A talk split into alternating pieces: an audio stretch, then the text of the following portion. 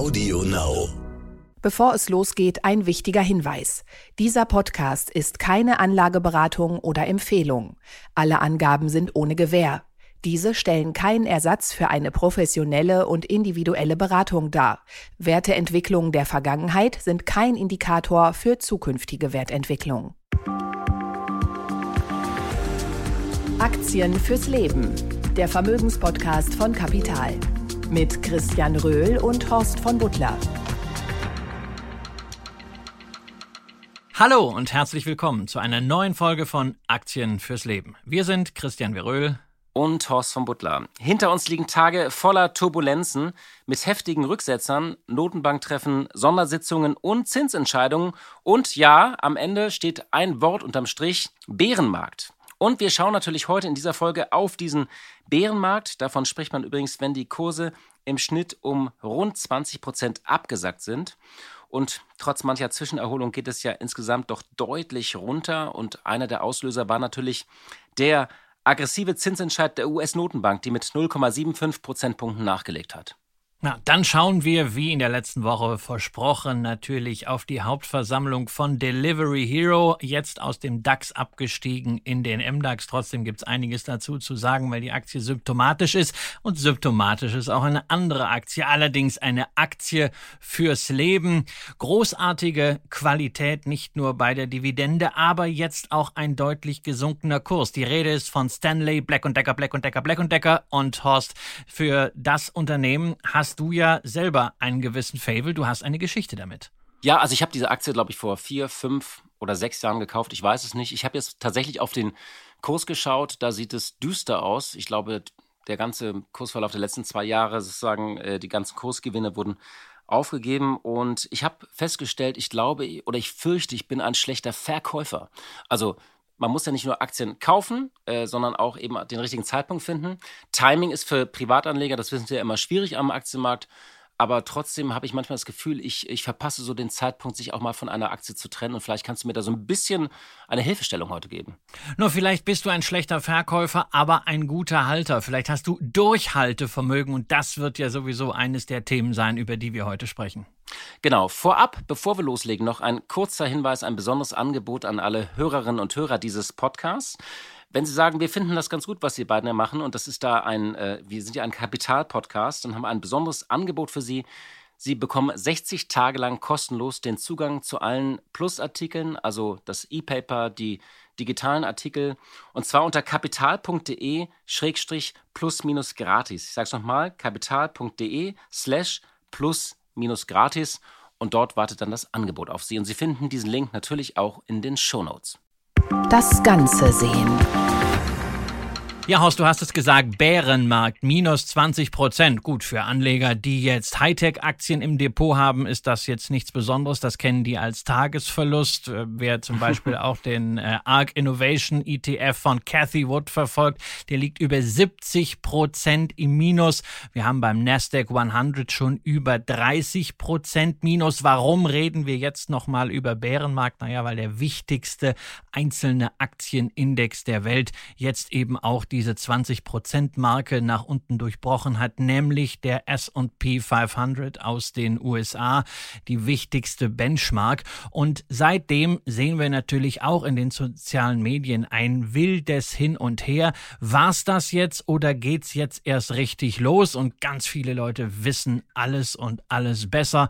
Da gibt's dann die einen, die sagen, wer jetzt nicht kauft, der wird nie kaufen und der wird immer ein Hasenfuß bleiben. Und andere sagen dann, naja, der kluge kluge Investor kauft natürlich jetzt nicht, sondern wartet ab. Das heißt, alle, die kaufen, sind doof.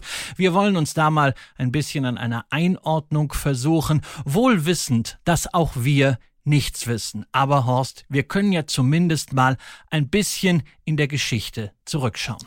Ja, also hart wird es tatsächlich jetzt natürlich für solche Anlegerinnen und Anleger, die in den vergangenen ein bis zwei Jahren in den Markt eingestiegen sind. Ähm, die haben vielleicht dann noch diesen Corona-Crash mitbekommen. Der war aber kurz und heftig und in der Summe ging es dann ja wieder aufwärts. Also wir können auf jeden Fall schon mal eines äh, sicher prognostizieren. in diesen Monaten, Wochen, vielleicht auch Monaten, vielleicht auch bis nächstes Jahr werden, werden wir alle etwas Wichtiges lernen, und zwar unser eigenes Durchhaltevermögen. Also wir werden uns selbst gut kennenlernen, ob wir die Nerven haben oder nicht, ob wir diese Schwankungen auch aushalten. Das ist ja auch mal sehr abstrakt. Also hält man wirklich minus 30 oder minus 40 Prozent im Depot aus. Und die Frage ist ja tatsächlich, wie lange dauert dieser Bärenmarkt, also jetzt nach diesen Zinsschritten. Und es war ja tatsächlich so, die US-Notenbank habe ich erwähnt. Die Schweizer Notenbank hat das erste Mal seit 2007 die äh, Zinsen angehoben und auch die Bank of England, die hat es jetzt fünfmal in Folge schon getan und hat sogar prognostiziert, dass die Inflation auf über 11 Prozent steigen könnte. Und äh, ja, ähm, es gibt jetzt so einige Modelle ähm, und es gibt auch einige schöne Zitate. Ich habe mal irgendwie eins äh, rausge rausgesucht von dem Chefökonomen der Vermögensverwaltung Pictet Wealth Management. Der hat gesagt, Central banks have moved from whatever it takes to whatever it breaks. Und viele erwarten jetzt tatsächlich, dass äh, bis 2023 die Zinsen in den USA auf bis zu 3,8 Prozent steigen könnten. Ja, und das wird natürlich nicht ohne Rückkopplung für die Börse sein, wobei wir natürlich auch sagen müssen, also Zinsanstieg kennen zwar die meisten Anleger nicht, aber historisch hat es das natürlich auch gegeben.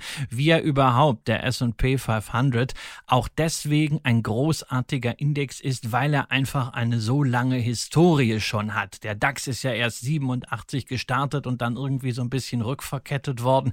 Der S&P 500 ist eben bis 1908 28 zurückverfolgbar.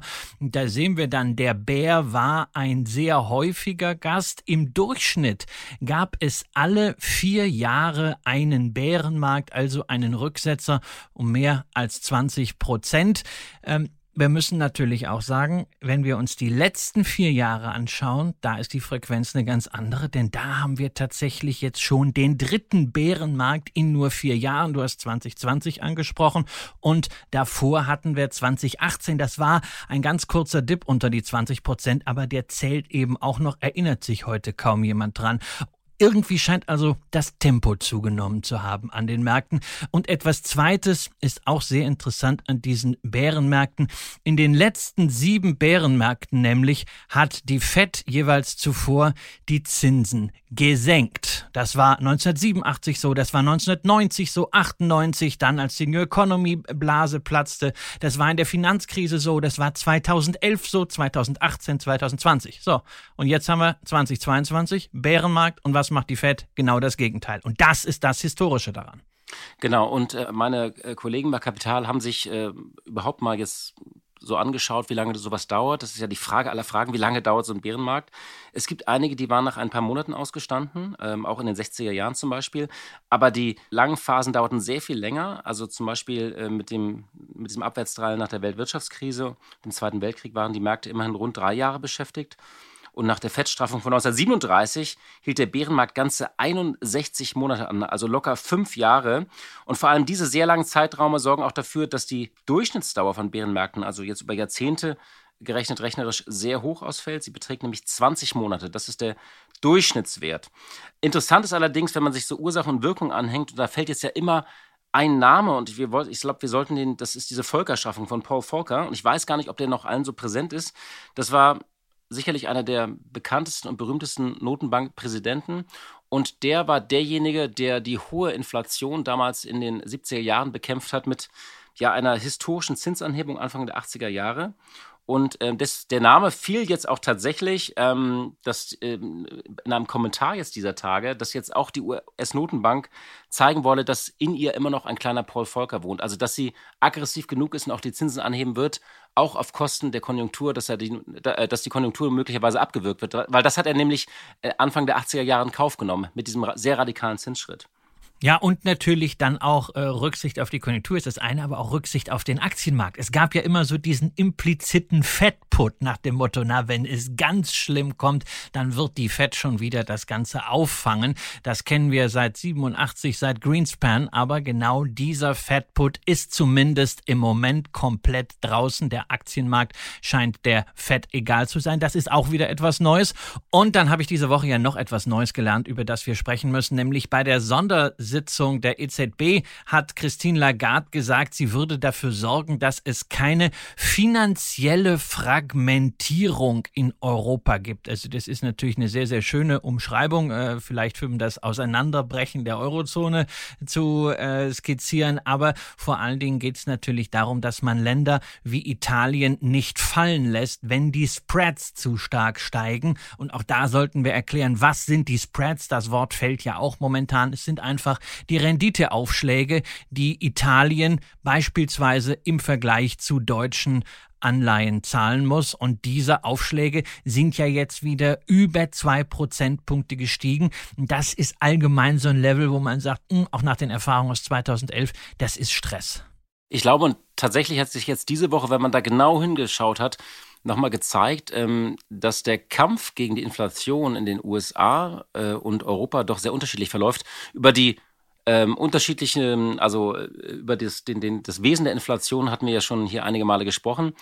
Äh, aber die EZB hat tatsächlich diese Spreads oder man kann auch sagen die Eurozone oder eine mögliche Eurokrise äh, im Hinterkopf. Also das ist auch eine der großen äh, Sorgen, die sie einfach hat. Und die äh, Notenbank, äh, die amerikanische Notenbank, die Fed, ähm, die hat die, also die bekämpft einfach klassisch die Inflation. Also eine, äh, jetzt, das ist sozusagen, man muss diesen Unterschied äh, jetzt verstehen, dass nicht jede Notenbank, indem sie die Zinsen anhebt, das gleiche Ziel verfolgt. Also nochmal, die EZB hat tatsächlich ähm, immer im Hinterkopf, dass der Schuldenstand in der Eurokrise in einigen Ländern, namentlich in Teilen, sehr hoch ist und dass es, dass es eben nicht dazu führen darf, wenn sie jetzt die Zinsen anhebt, dass wir eine neue Eurokrise äh, haben. Und da hat natürlich die amerikanische Notenbank, die hat jetzt übrigens, ähm, die hat ja nicht nur die Preisstabilität, das klassische Ziel von Notenbanken, ähm, äh, sondern immer auch ähm, das Wachstum im Blick äh, und damit auch den Arbeitsmarkt.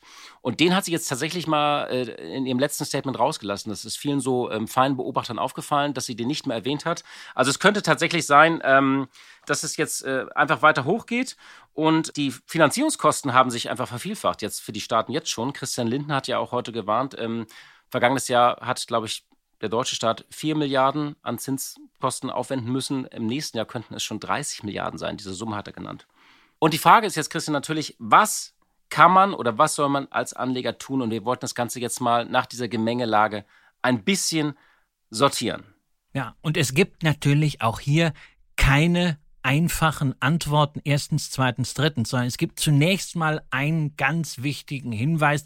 Bloß nicht hektisch, panisch reagieren und impulsgetrieben alles glattstellen nach dem Motto, okay, ich weiß gar nicht, was los ist an der Börse, paralysiert, zack, alles weg, egal ob es im Verlust liegt oder im Gewinn, Hauptsache weg. Erstmal jetzt eine Status Analyse in Ruhe überlegen, was ist überhaupt meine Vermögenssituation, wann brauche ich das Geld, das ich investiert habe und auch ganz wichtig, wer bin ich eigentlich so als Anleger, was ist mir wichtig und womit fühle ich mich wohl.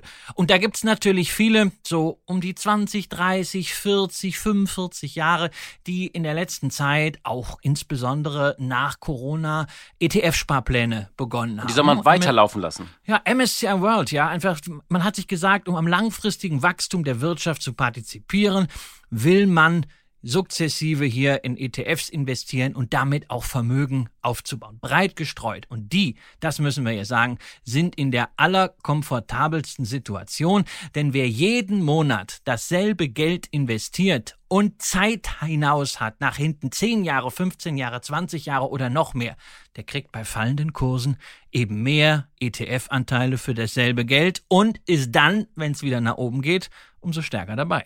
Ich würde sogar sagen, man, also man sollte die nicht nur weiterlaufen lassen. Man könnte, wenn man den finanziellen Spielraum hat, man könnte sie auch ein bisschen aufstocken äh, jetzt zu diesen Kursen und tatsächlich diesen, diese fiktiven Zeiträume, 10 oder 15 Jahre, das, das steht ja immer in allen äh, Hinweisen drin. Ich glaube, jetzt jetzt sind, werden sie wirklich auch tägliche Realität, dass man wirklich sagen muss, ja, man muss durchhalten können.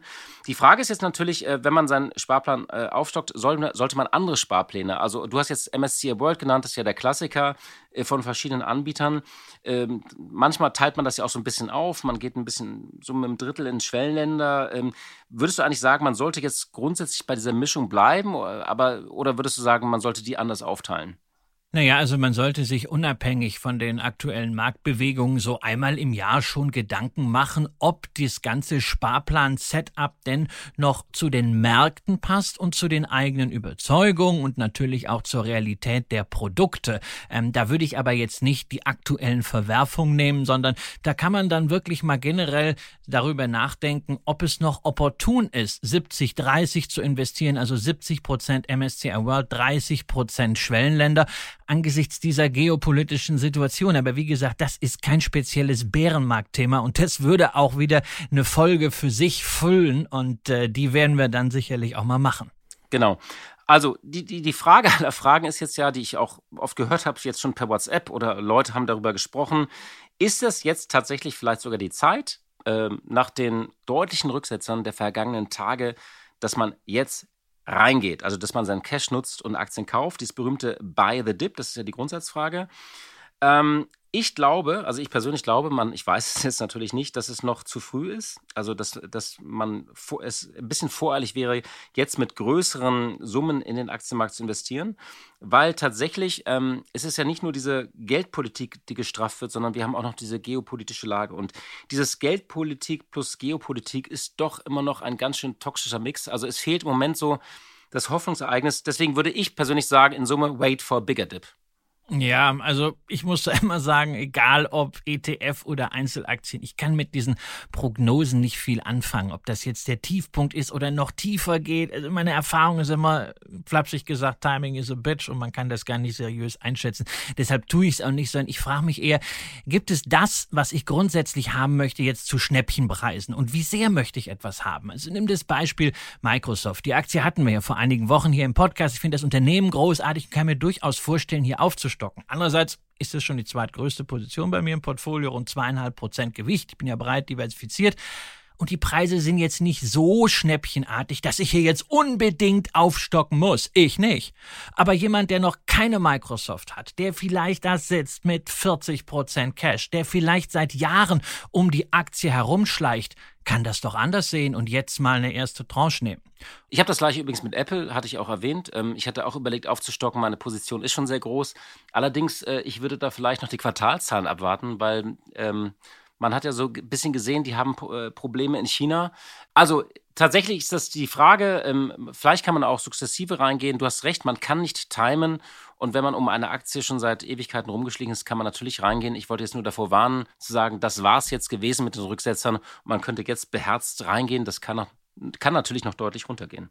Nein, und das kann, genau deswegen ist es ja so wichtig, dass wir nochmal über dieses Durchhalten reden und nicht ums Timing. Es geht ja auch nicht immer nur darüber, nachkaufen, aufstocken, was kaufst du jetzt, sondern es geht einfach darum, hey, was mache ich mit dem Depot, das ich schon habe? Und da geht es darum, dass man eben nicht die Nerven verliert. Und dafür brauchen wir irgendwelche Anker. Ja, manche nennen das ja leicht abschätzig Belohnungseffekt, aber mal ganz offen, wir sind doch Menschen und natürlich, wir wollen rationale Entscheidungen für unser Geld treffen. Trotzdem bleiben wir emotionale Wesen und Geld ist ein emotionales Gut. Da ist Konsumverzicht drin, gebundene Lebensenergie, Erinnerungen vielleicht an Eltern, an Großeltern. Das macht doch was mit uns und wir wollen doch auch eine gewisse Vergewisserung haben, dass es sich lohnt, auf Konsum zu verzichten, zu sparen, zu investieren. Und diesen Belohnungseffekt, den haben wir ja lange bekommen mit dem Blick ins Depot. Ne? App aufgemacht und gesehen, oh wow, schon wieder reicher geworden. Die 200 Euro, die man im letzten Monat im Sparplan investiert hatte, sind jetzt schon 215 Euro zugemacht und sich richtig gut gefühlt. Ne? Jetzt ist das total frustrierend. Also nicht mehr ins Depot schauen und vor allem die App nach hinten schieben. Ja, das, das auf jeden Fall, ja. Ähm, ähnlich so wie bei Immobilien, da denkt man ja auch nicht immer drüber nach, hey, was ist das gerade wert, sondern was macht man? Man guckt auf den Cashflow und deswegen auch hier wegkommen von der täglichen Marktbewertung und hin zum Blick auf die Cashflows. Wahre Größe. Aber Christian, es gibt ja auch gute Nachrichten. Es sind ja, gibt ja nicht nur schlechte Daten. Ich gucke mir ja immer gerne diese Fortune 500 an. Ähm, da gab es jetzt gerade die Auswertung für die amerikanischen Unternehmen. Und ich, ich, ich liebe es, diese Tabellen durchzugucken und ähm, über Aufsteiger und Absteiger. Und ich finde da auch immer Geschichten. Und interessant ist eigentlich äh, den Begriff, äh, den, äh, den Fortune eingeführt hat. Und zwar, die haben das die Contradiction Economy genannt. Also eine widersprüchliche Wirtschaft, weil sie haben gesagt, alles da draußen ist düster, also alles, was sie gerade skizziert haben, aber Sie haben gesagt, es gibt einige gute Nachrichten. In dieser Ausgabe, also in, dieser, in diesem Ranking, in diesem Jahr, haben Sie gesagt, dass die 500 großen Unternehmen der USA zusammengenommen in einer sehr guten Verfassung eigentlich sind. In einer der stärksten seit Jahren und Jahrzehnten. Das kritisch wichtige Kennzahlen, also Gewinnmargen, Eigenkapitalrenditen, Umsatz pro Mitarbeiter, Gewinn pro Mitarbeiter und so weiter und so fort, dass die teilweise sehr deutlich über früheren Werten lagen. Und das liegt nicht nur an diesem Corona-Effekt von 2020, ähm, wo es ja einmal runtergegangen ist, sondern sie haben sich das über einen langen Zeitraum angeschaut und ähm, haben gesagt, die Verschuldung ist tendenziell ähm, eher, eher, niedrig, ähm, die Eigenkapital, das Eigenkapital ist teilweise sehr hoch. Also Sie kamen zu dem folgenden Fazit. Insgesamt ist diese Gruppe von Unternehmen finanziell fit und in Kampfform, auf Englisch financially fit in, in Fighting Form.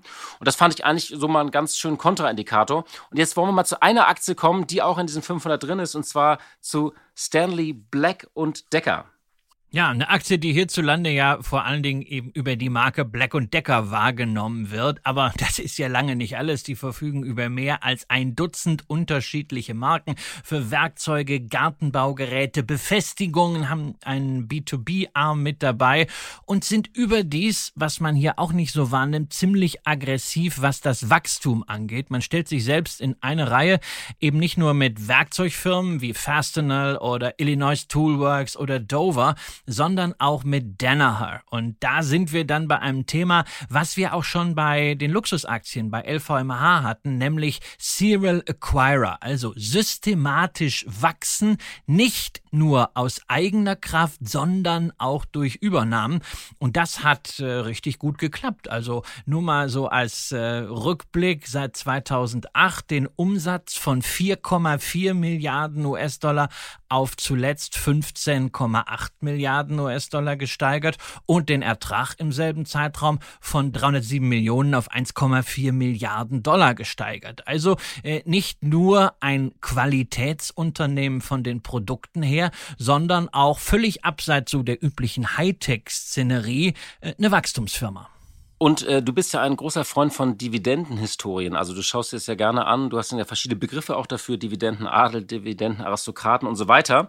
Ähm, da ist ja das Interessante ist, äh, mit Blick auf die Dividende, das Unternehmen wurde 1843 gegründet und ähm, es hat seit 146 Jahren, also seit 1876 ununterbrochen eine Dividende gezahlt und sie in den letzten 54 Jahren auch jedes Jahr äh, erhöht. Ich meine, das ist ja ein ganz seltener Fall eigentlich, ne? dass durch alle Kriege, Krisen und Rezessionen ein Unternehmen immer die Dividende zahlt. Ich meine, dazwischen waren Weltkriege und, und große Weltwirtschaftskrisen. Ich finde das schon erstaunlich.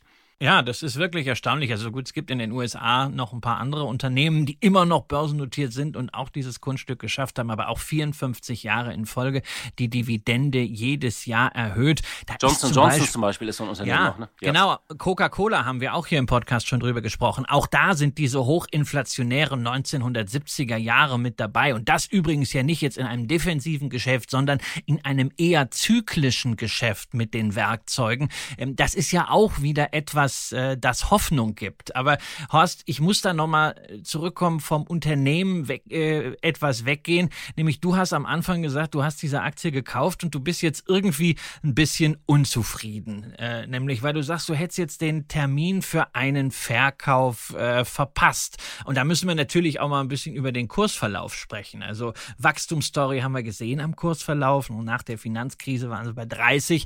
Da sind sie bis 2017 auf 125 75 Dollar gestiegen, im Corona-Crash auf 80 gefallen, danach auf 220 gestiegen.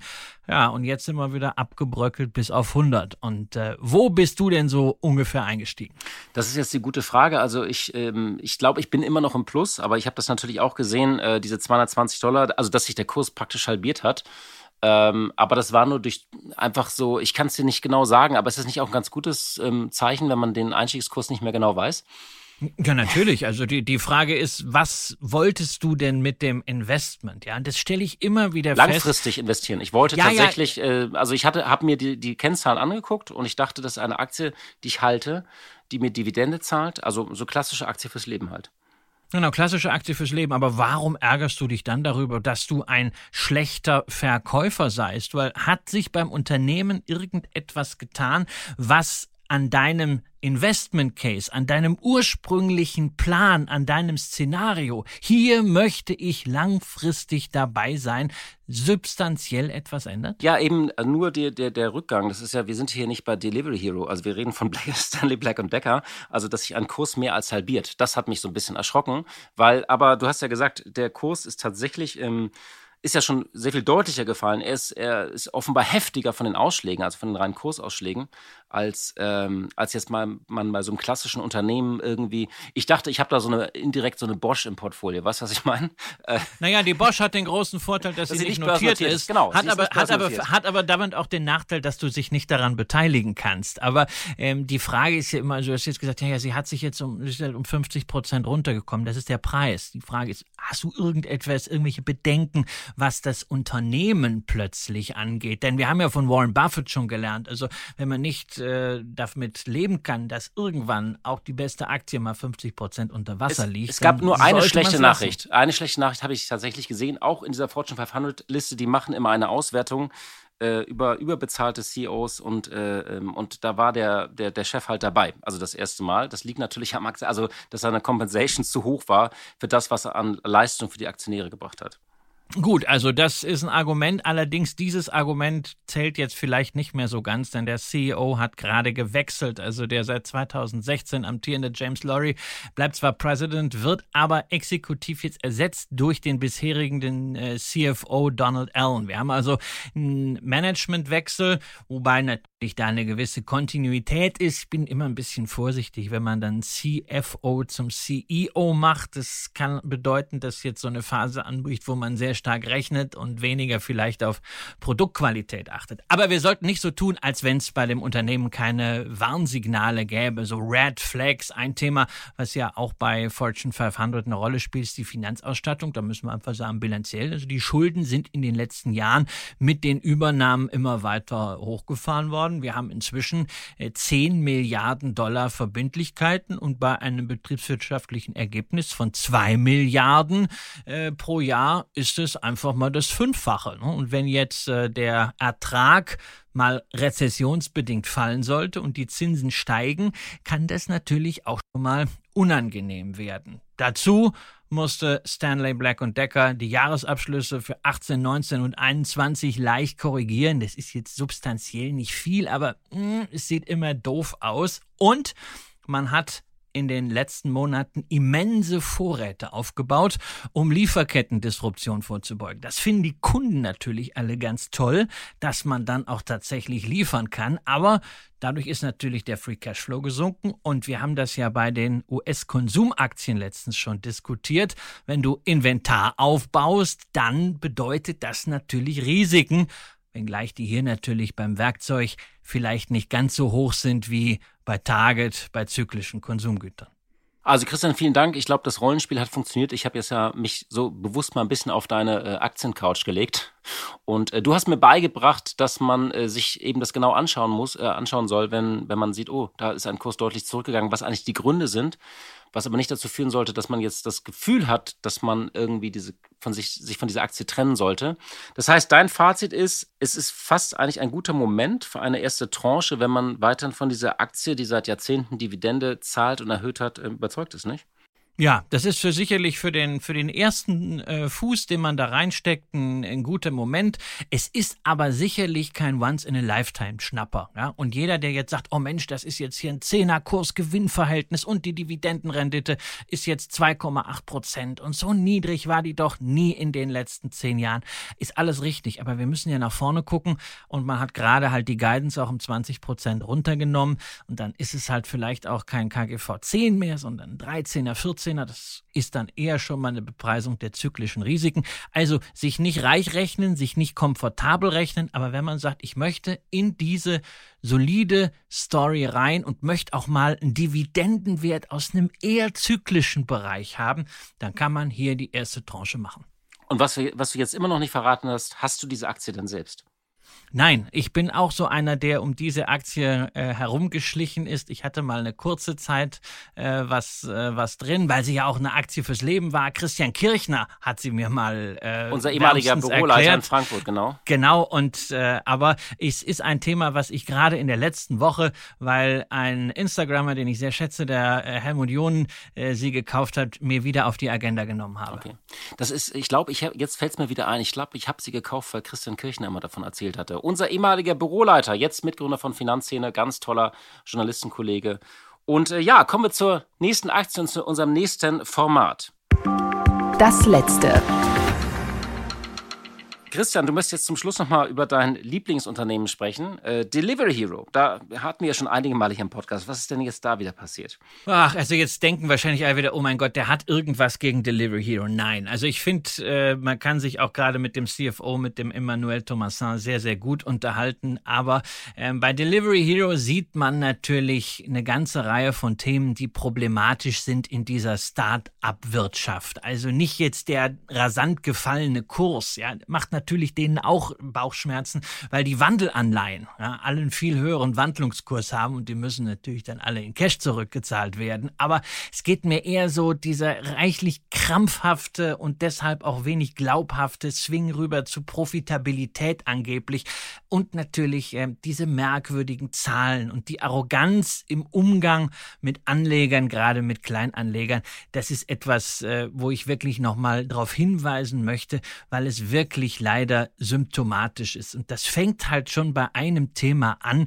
nämlich bei den Zahlen. Da wird jetzt gesagt, ja, wir wollen profitabel werden, dann immer auf Basis des bereinigten EBITDA. Ne? Also es gibt keine Prognose für den klassischen Gewinn je Aktie, voll verwässert nach Sonderfaktoren, sondern es gibt einfach hier berein EBITDA ist ja schon an sich was Besonderes. Earnings before Interest und Taxes und dann werden noch die Abschreibungen daraus genommen. Ja? Und das wird dann nochmal bereinigt. Und nur damit man mal sieht, wie Hanebüchen das ist, ähm, da werden zum Beispiel die Aufwendungen für IT-Einführungen auch noch ausgeklammert. Und bei einem Unternehmen, das sich selber als Tech-Firma definiert. Und dann fragst du dich halt, hey, das ist ja gar nicht mehr so weit bis zu dem Punkt, wo du sagst, naja, äh, wir haben einen Gewinn vor Kosten. Ich bin sowieso bei Unternehmen skeptisch, die anfangen, äh, immer eigene Gewinngrößen einzuführen. Ich meine, nicht ohne Grund gibt es äh, Gewinngrößen, auf die man sich mal geeinigt hat. Also äh, EBITDA und dann EBIT und so weiter und so fort. Immer diese Buchstaben, die man von hinten wegstreicht. Und wenn man da immer mit Sternchen irgendwas ausnimmt oder irgendwelche Sonderfaktoren, dann, also ich werde da immer eh hellhörig, äh, äh wenn ich sowas höre.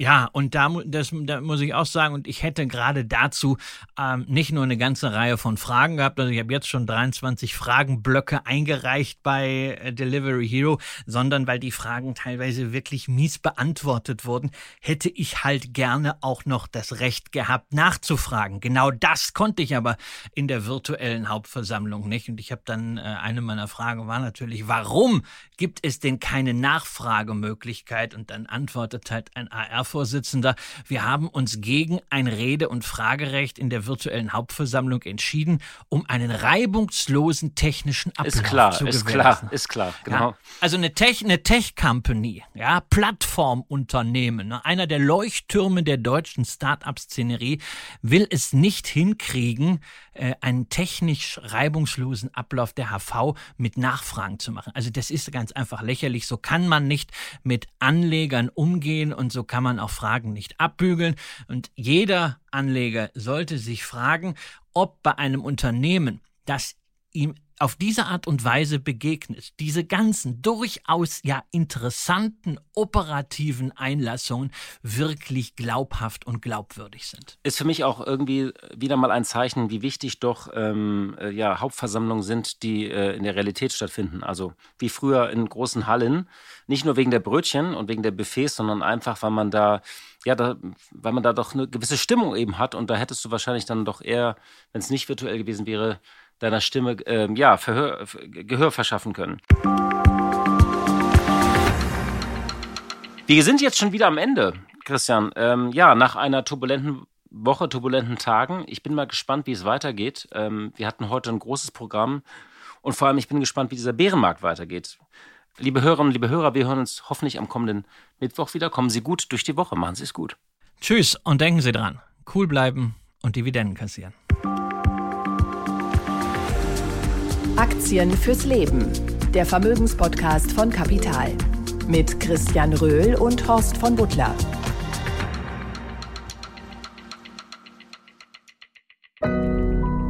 Audio Now.